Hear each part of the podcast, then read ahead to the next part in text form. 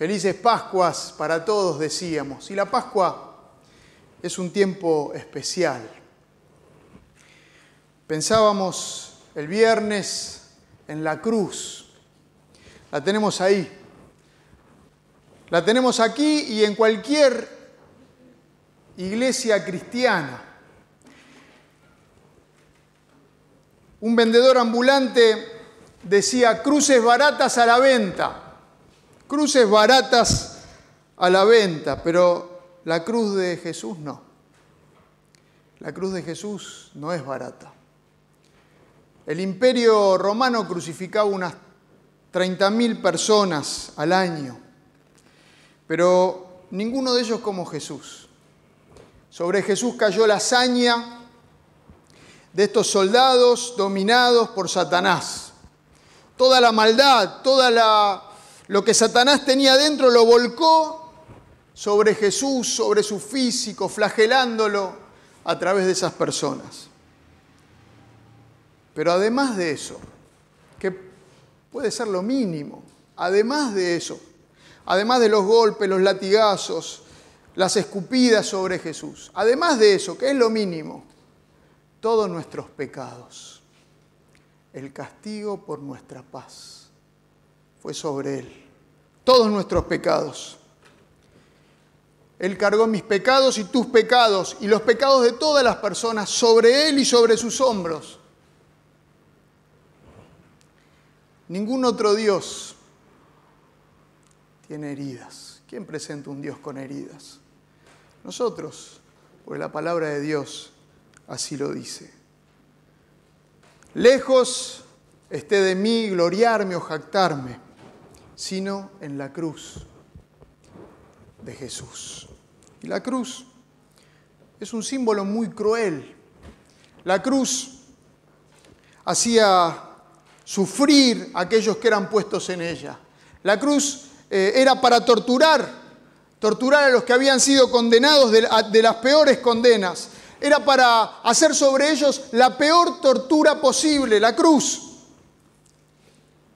La víctima podía sufrir durante días en una cruz y después eran comidos por aves de rapiña, maltratados, ahí colgados en la cruz. No se aplicaba a los ciudadanos romanos, no, de ninguna manera, estaba reservada la cruz infame para los extranjeros, para los sediciosos, para los esclavos, para los peores reos del imperio era indigna para cualquier ciudadano romano. Cicerón, el escritor, dice, condeno la crucifixión como un castigo sumamente cruel y vergonzante.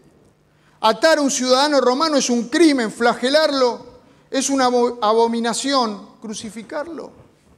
¿Qué diré? No hay una palabra adecuada para describir una acción tan horrible. La sola palabra cruz no debería figurar en el léxico de ningún ciudadano, romano. Así decía Cicerón. Y para los judíos también la crucifixión era un horror. Ahí en Deuteronomio 21 dice, maldito por Dios es el colgado en un madero. Así que para ellos era inaceptable que el Mesías pudiera morir crucificado, colgado en un madero. Entonces, para judíos y para no judíos era totalmente inaceptable, era ridícula la idea de que el Mesías, el ungido de Dios, el Salvador de la humanidad, muera colgado, clavado en una cruz. Era un absurdo. Y tenemos ahí la primer eh, pintura del siglo II, pintura no, un, eh, una obra del siglo II que es esta, se encontró allí en la piedra y fíjense, esta persona está adorando al crucificado. Nosotros cantábamos recién, eres el Dios que adoramos. Una idea absurda para el mundo, para judíos y no judíos un Dios crucificado es como estar adorando, ¿eh? le ponen cabeza de burro. Es una locura, es un absurdo, es un chiste. Pero para nosotros es el Dios que adoramos. Y esa cruz es la que está acá colgando. El símbolo, no de la derrota, sino de la victoria de Jesús. Una, una locura, una idea ridícula. Dios crucificado, pero nosotros lo adoramos. Jesús vino a este mundo para morir y vino justamente para ir a la cruz. Y Él lo dijo, lo dijo muchas veces y de muchas maneras. Acá hay un texto nada más.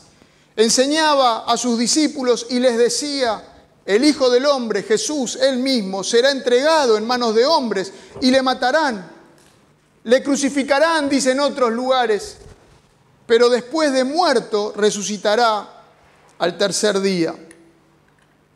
Un autor dice, la muerte de Cristo es el punto central de la historia. Allí convergen todas las rutas del pasado y de allí nacen todas las rutas hacia el futuro. La muerte de Jesús. Bueno, Jesús murió. Jesús fue llevado a la cruz. Pudieron hacerlo, pudimos hacerlo, tengo que decir, porque fuimos nosotros. Y estos, los sacerdotes, los que eran la peor calaña, una vez que lograron llevarlo a la cruz, matarlo, siguen adelante porque no pueden parar, no pueden parar, siguen adelante. Y dicen ahí, Mateo 27, del 62, al día siguiente, o sea, mataron a Jesús el viernes, el sábado día de reposo de gran solemnidad, porque era la Pascua, al día siguiente, después del día de la preparación, los jefes de los sacerdotes y los fariseos se presentaron ante Pilato. Señor, le dijeron, nosotros recordamos que mientras ese engañador aún vivía, dijo, a los tres días resucitaré. Impresionante. Se acordaban más los sacerdotes que los discípulos que Jesús había dicho que iba a resucitar. A los tres días resucitaré. Por eso, ordene usted que se selle el sepulcro hasta el tercer día. No sea que vengan sus discípulos, se roben el cuerpo y le digan al pueblo que ha resucitado. Ese último engaño sería peor que el primero. Qué mente perversa, ¿no? Llévense una guardia de soldados, les ordenó Pilato, y vayan a asegurar el sepulcro lo mejor que puedan. Así que ellos fueron, cerraron el sepulcro con una piedra y lo sellaron con el sello romano. Y dejaron puesta la guardia, la guardia romana. Y así quedó el sepulcro. Ahora, sobre la resurrección de Jesús, hay varias teorías para refutarla. De hecho, teorías que empezaron hace muchos años y llegan hasta hoy en día. Hace dos días me mandaron un artículo en el diario La Nación donde un supuesto estudioso eh, decía que Jesús en realidad no había sido sepultado. leímos sepulcro no sé cuántas veces acá, pero Jesús dice, no fue sepultado, porque los crucificados no eran sepultados. Esto es verdad. Los crucificados no eran sepultados porque eran eh, criminales, los bajaban de la cruz y los tiraban a fosas comunes y se los comían eh, los perros. Pero la Biblia nos dice que José de Arimatea fue a pedir el cuerpo de Jesús. Y José de Arimatea era un miembro del Sanedrín y era rico. Y fue a Pilato y le pidió el cuerpo de Jesús. Y fue la excepción que está ahí testificada en la palabra de Dios. Y por eso lo metieron en ese sepulcro nuevo a Jesús. No es un invento para poder decir que la tumba está vacía. Todo está registrado en la palabra de Dios. Algunos, una de las teorías también, era que en realidad Jesús no, resucitó, sino que los discípulos robaron el cuerpo. De hecho, es la teoría que los sacerdotes presentaron y que después pagaron a los soldados para que ellos digan que fue lo que pasó. Los discípulos se robaron el cuerpo. Qué interesante, ¿no? O Qué ridículo. Si hay algo ridículo es esto. Los discípulos que se acuerdan que cuando fueron a Getsemaní a buscar a Jesús, salieron todos corriendo y Jesús quedó solo y lo llevaron solo a juzgarlo y a condenarlo y ninguno de los discípulos estaba con él. Todos se fueron y lo abandonaron como Jesús había dicho que iba a pasar. Y se fueron a encerrar a un lugar que no sabemos dónde y cerraron la puerta, pusieron cerrojo, pusieron sillas atrás para que nadie entre porque estaban, dice la palabra de Dios, muertos de miedo. Pero estos discípulos, cuando lo crucificaron a Jesús y una vez que lo pusieron en el sepulcro, de repente se armaron de valor, aparecieron ahí frente a los soldados, la guardia romana que estaba preparada para la batalla porque era eh, el ejército dominante del mundo, y estos discípulos, así como venían con palos o algún cuchillito, dominaron a la guardia, agarraron el cuerpo corrieron la piedra, perdón, esta piedra grande de más de una tonelada que estaba en la entrada del sepulcro, corrieron la piedra, agarraron el cuerpo muerto de Jesús, se lo llevaron, lo escondieron en algún lugar porque nunca apareció ese cuerpo, y después empezaron a predicar que había resucitado y además fueron encarcelados y muertos por esta mentira que ellos inventaron. Díganme si no es un absurdo.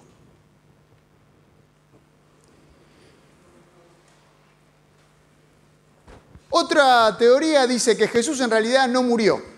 Jesús se desmayó en la cruz. Teorías que Satanás infiltró a través de personas que piensan que son estudiosas. En realidad Jesús no murió, sino que se desmayó en la cruz. Ahora, si en la cruz, para poder sobrevivir en la cruz, lo que el crucificado tiene que hacer es hacer fuerza para arriba para descomprimir los pulmones y poder respirar. Porque está bloqueada toda la respiración y tiene que hacer fuerza, respirar. Y ahí caen los calambres y el sufrimiento. Por eso es una tortura y mueren de asfixia los que están crucificados. Pero Jesús solamente se desmayó en la cruz no tuvo que hacer este trabajo. Desmayado uno no puede subir y bajar para respirar. Pero se desmayó, lo sacaron, lo metieron en la sepultura. Y entonces Jesús recuperó la conciencia en la sepultura y corrió la piedra y luchó contra los soldados romanos que estaban en la guardia. Se escapó, llegó a los discípulos que estaban reunidos medio muerto porque le habían clavado las manos a la cruz, los pies a la cruz, la lanza en el costado.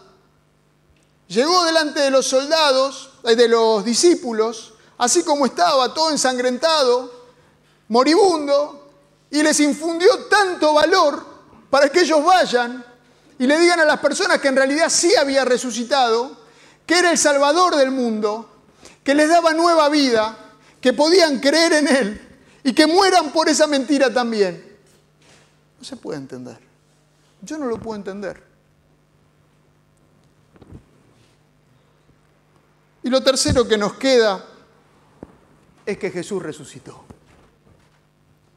Jesús resucitó. Gloria a Dios. Jesús estuvo muerto, sí, porque Él dijo que iba a morir y a dar su vida en rescate por, por muchos. Y murió. Pero Jesús resucitó, se levantó de la muerte y hoy está vivo. ¿Y saben que ninguna otra religión tiene esta proclamación que nosotros tenemos? Que Jesús está vivo y creemos en este Jesús vivo. Buda está muerto. Puede mostrarnos la tumba de Mahoma, de Confucio, pero nosotros Solamente podemos decir la tumba está vacía. Y esto es lo que le da sentido y fundamento a nuestra fe. Si Cristo no hubiera resucitado, dice 1 Corintios, de nada sirven, son vanas nuestra predicación y nuestra fe. Él dijo que iba a morir y murió y dijo que iba a resucitar y resucitó. Y como resucitó, entonces nosotros podemos creer. Podemos creer que Él es el Salvador, es el Mesías. Podemos creer que Él da vida abundante y vida eterna. Podemos creer que Él es el camino, la verdad y la vida. Y podemos creer que Él está preparando un lugar para nosotros, para que estemos con Él por siempre. Podemos creer que Él está con nosotros todos los días como prometió, porque resucitó y vive. Dice en Lucas 24, un día como hoy, el primer día de la semana, muy de mañana, las mujeres fueron al sepulcro, llevando las especias aromáticas que habían preparado.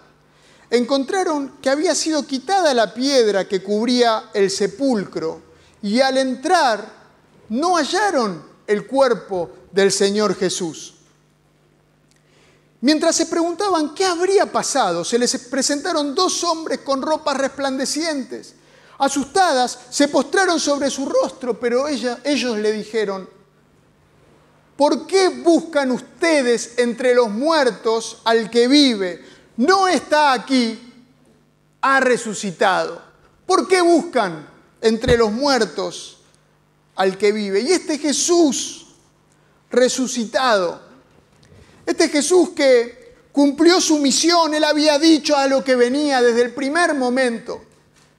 Cumplió su misión y cuando resucita, él va personalmente a encontrarse con algunos.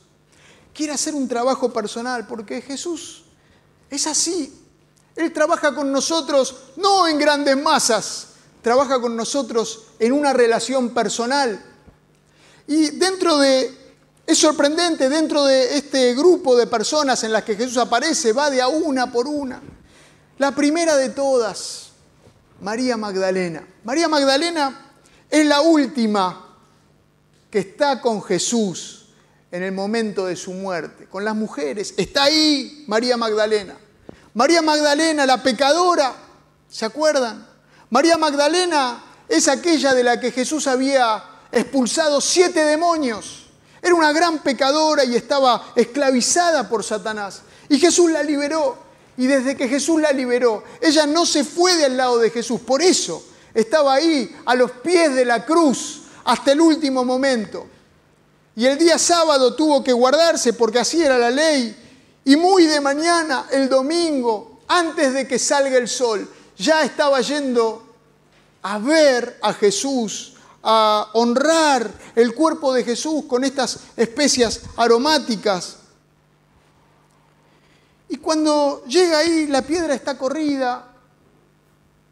Y, entonces mira para adentro, ve dos personas que eran ángeles, pero claro, ya estaba, ya estaba cargada con todo lo que había pasado. Y, los ángeles eh, le dicen, no está acá, no está, no está y ella llora y no sabe qué hacer y dónde está. Y se da vuelta y hay otro que piensa que es el que cuidaba el, huerto. Y le dice, ¿dónde está mi Jesús si te lo llevaste? Decímelo que lo voy a buscar y me lo llevo. Ella también pensaba que se habían robado a Jesús, ¿no? ¿A dónde vas a llevarlo, María? ¿Cómo lo vas a llevar? Vos, una mujer, Vas a agarrar el cuerpo de Jesús muerto y te lo vas a cargar y te lo vas a llevar. Claro, no pensaba porque estaba cargada, porque lo único que tenía era amor por este que había transformado su vida y la había dignificado. Y entonces este hortelano le dice, María, y ella cuando lo escucha, escucha la voz. Raboni, maestro, sos vos. Y lo abraza, enseguida lo abraza. Se encuentra con Jesús de nuevo. Qué impresionante. Y así María Magdalena se convierte en la primer persona en ver a Jesús resucitado, al Rey de Reyes, al Creador y Señor de Señores, una vez que cumplió su misión, resucitado en gloria. María Magdalena es la que tiene este privilegio de verlo y de llevar esa noticia a otros. Porque Jesús es así. En la época de Jesús las mujeres no tenían ningún derecho. Hoy recuperan los derechos, lo que corresponde. Las mujeres no tenían derechos. No eran importantes, pero para Jesús sí. Porque Jesús es así, se ocupa de los más vulnerables y los rescata. Después hay dos discípulos que, viendo todo lo que había pasado, se van desanimados. Se había terminado la esperanza para ellos y se van, se van lejos, se alejan de Jerusalén y se quieren ir a una aldea lejos, a Emaús, y están cabizbajos, desanimados ya se había terminado toda esperanza y Jesús se toma el tiempo resucitado y empieza a caminar con ellos.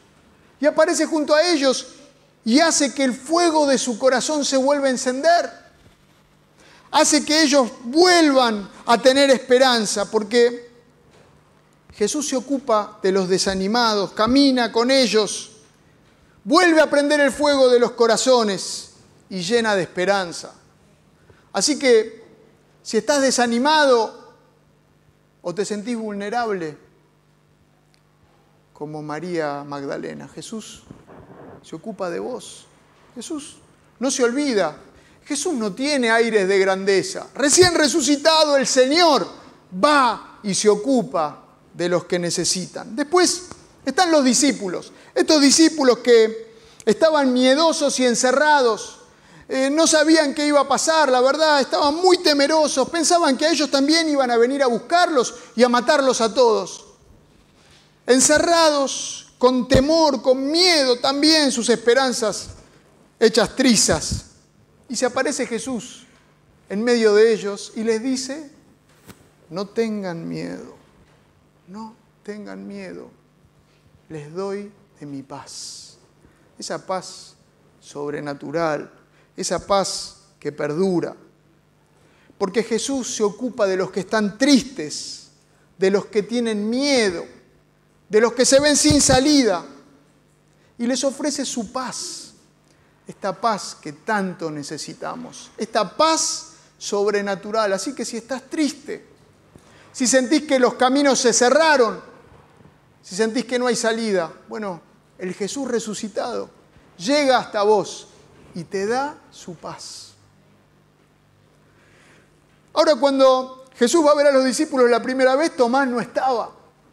Entonces Jesús aparece otra vez y ahí está Tomás.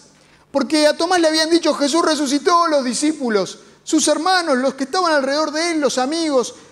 Jesús resucitó, lo vimos. No, no, no me vengan con eso. Si yo no meto la mano en el agujero de los clavos o toco el costado, yo no voy a creer. Y aparece Jesús. Y está Tomás ahí. Y Jesús le dice, Tomás, vení para acá. Poné la mano acá. Poné la mano acá. Poné la mano acá. Cree, Tomás. Y Tomás le dice, sí, creo, Señor mío y Dios mío. Porque Jesús es así, con paciencia, se ocupa de los que tienen una fe lenta, de los que dudan, de los que no tienen todo resuelto, de los que necesitan un empujón. Jesús se ocupa de ellos y los anima a creer. Y después tenemos a Pedro. Con Pedro hay un capítulo aparte, ¿no? Es especial. Pedro, si bien estaba con los discípulos, necesita algo más con Jesús, porque estamos aquellos que necesitamos más, ¿no? De Jesús. Y Pedro es uno de esos. En la cena que recordamos el jueves pasado, la última cena de Jesús con los discípulos, Jesús había dicho, todos ustedes se van a escandalizar de mí, me van a abandonar. Jamás, dice Pedro. Yo nunca, Señor, yo nunca te abandonaré. Es más, aunque todos te abandonen, yo no lo voy a hacer. Yo no te voy a abandonar, voy a ser fiel cuando salieron al huerto de Getsemaní y aparecen la guardia junto con Judas para eh, arrestar a Jesús. Está ahí Pedro también. Eh, estaban orando con él o durmiendo porque no se podía quedar despierto y se dormía. Y viene la guardia y Pedro saca una espada, ¿eh? porque Pedro era así impulsivo. Pedro era impulsivo y hacía antes de pensar y hablaba antes de pensar. Pedro era así como a veces somos nosotros también. Saca la espada y le corta la oreja al siervo del sumo sacerdote, a Malco. ¡Pac! Le corta la oreja. Y Jesús le dice, no, Pedro, pará, cálmate. Le pone la oreja en su lugar, otro milagro así para... Le pone la oreja en su lugar. Dice, así no es, Pedro, así no. Y entonces cambia totalmente y sale corriendo. Como todos los discípulos, lo dejan a Jesús solo y lo, agarran a Jesús y se lo llevan. Y Pedro empieza a seguir a Jesús de lejos. Lo sigue de lejos, llegan al patio del sumo sacerdote y se está calentando en un fuego. Ya conocemos la historia. Y una de las mujeres que está ahí le dice, vos estuviste con Jesús. No, dice Pedro, yo no conozco a ese hombre.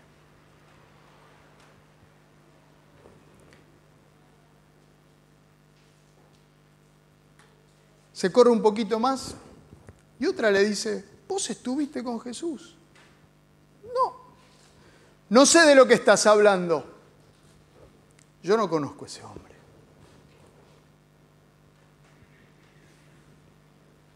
Y hablamos de Pedro, pero podemos hablar de nosotros.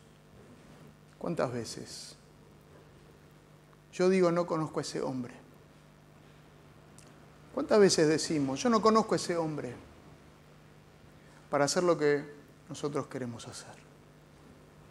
¿Cuántas veces decimos, no conozco a ese hombre para entre semana vivir la vida que yo quiero vivir? Hacer los negocios que yo quiero hacer. Tener las relaciones que yo quiero tener. Ser el dueño de mi vida. ¿Cuántas veces como Pedro, yo digo, yo no conozco a ese hombre. Pedro se corre un poco más. Vos estuviste con él. No. Y se echa maldiciones y jura, yo no conozco a ese hombre. Y entonces canta el gallo, como Jesús le había dicho, tal cual Jesús le había dicho. Y Pedro lloró amargamente, dice la palabra de Dios. Amargamente. Yo no conozco a ese hombre, dijo Pedro. Hacía poco había dicho, tú eres el Cristo, el Hijo del Dios viviente. Y ahora dice, yo no conozco a ese hombre. Impresionante, impresionante. Y Jesús resucitado va a buscar a Pedro. ¿Para qué va a buscar a Pedro Jesús resucitado? Para darle su merecido. Es impresionante lo que pasa. Cuando lo ven a Jesús, cuando van a buscarlo, los ángeles le dicen a las mujeres, vayan y díganle a los discípulos y a Pedro que Jesús resucitó y va delante de ustedes a Galilea. Dios mismo se encarga de darle un mensaje especial a Pedro. Hay algo más para Pedro porque Pedro lo necesita. Y hay algo más para vos y para mí cuando lo necesitamos. Jesús está, Jesús resucitado está en la orilla cuando Pedro con algunos más, algunos otros discípulos se van a pescar en el mar de Galilea. Y Jesús Está en la orilla y prepara el desayuno, pone la parrillita, pone un pescadito, pescadito divino, un pan, prepara el desayuno para Pedro. Y cuando Pedro se da cuenta que es Jesús, porque se lo dice Juan, que está en el barco, porque hacen una pesca milagrosa y sacan un montón de peces una vez más, se tira al agua, vuelve el Pedro ese que hace las cosas sin pensar, se tira al agua y empieza a nadar y lo deja solo con los 153 pescados que habían sacado. Y se va hasta la costa y llega hasta Jesús, todo mojado y lo habrá querido abrazar. Y... Empiezan a comer en el desayuno el pescado. Jesús le dice, traigan más pescado, así comemos entre todos porque pongan lo que tienen ustedes y lo ponemos acá. Y comemos todos. Y cuando están comiendo y riendo y disfrutando, Jesús lo llama a Pedro, Pedro, vení aparte un poquito. Y Pedro va, y dice, bueno, ahora viene el tirón de orejas, sí, yo fallé, ahora me va a pegar, ahora me va a dar, ahora me va a dar mi, mi merecido. Y Jesús Pedro, ¿me amas? Pedro, ¿me amas? Pedro, ¿me amas? Señor, dice Pedro, un Pedro que empezó a aprender. Vos sabés todas las cosas. Vos sabés, vos me dijiste que yo te iba a traicionar. Vos sabes todas las cosas. Vos sabes que quiero amarte, pero no doy con la talla. Que te quiero. Quisiera amarte con un amor incondicional y dar mi vida por vos, pero no quiero hablar de más ahora. Y entonces Jesús le dice, está muy bien, te invito a trabajar conmigo apacenta mis ovejas, apacenta mis ovejas. Y lo restaura y le da una nueva oportunidad. Porque Jesús es así. Jesús busca a los fracasados, a los que nos equivocamos mal, los que metemos la pata hasta el fondo, a los que ya no nos creemos dignos para nada, ya no me lo merezco, no me lo merezco. Es que nunca merecimos, nunca nos merecimos. Y entonces Él, Jesús, resucitado, los dignifica, los restaura y los abraza. No hay pecado, no hay pecado que Jesús no perdone al que va a Él buscando perdón. No hay. No hay pecado imperdonable para Jesús cuando vamos a Él buscando perdón. Y pensaba en Judas. Judas que fue el traidor, el que vendió a Jesús por 30 monedas de, lo vendió a Jesús y después devolvió la plata y fue y se ahorcó. ¿Qué hubiese pasado si Judas iba a Jesús? Que Judas fue al lugar equivocado. ¿Qué hubiese pasado si él iba a Jesús? Jesús lo hubiese echado afuera. No hay pecado imperdonable para aquel que vaya a Jesús en busca de perdón. Judas buscó en el lugar equivocado.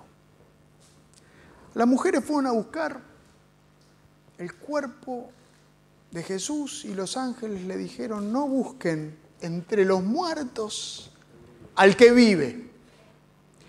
Así que este es un mensaje para nosotros. No busquemos entre los muertos al que está vivo. No busquemos en el lugar equivocado.